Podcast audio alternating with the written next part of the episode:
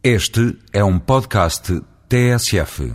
Sobre a relação benéfica para a saúde humana do consumo moderado de vinho, dois copos diários para o homem e um copo para a mulher, o Dr. Sérgio Cunha Velho, nutricionista do Hospital Pediátrico de Coimbra, enunciou no terceiro colóquio vitivinícola da Extremadura alguns resultados publicados nas melhores revistas internacionais de medicina.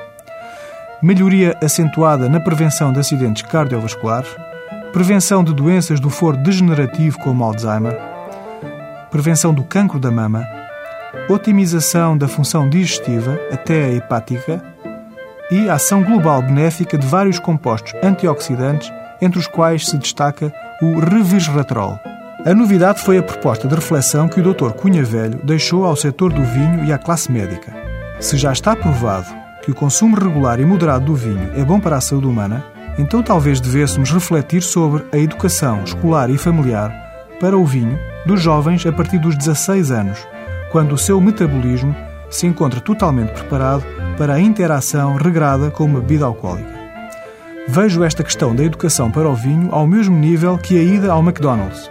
Em vez de proibir algo que é inevitável por se tratar de uma prática de exclusão social, o melhor é ensinar a ir a um fast food.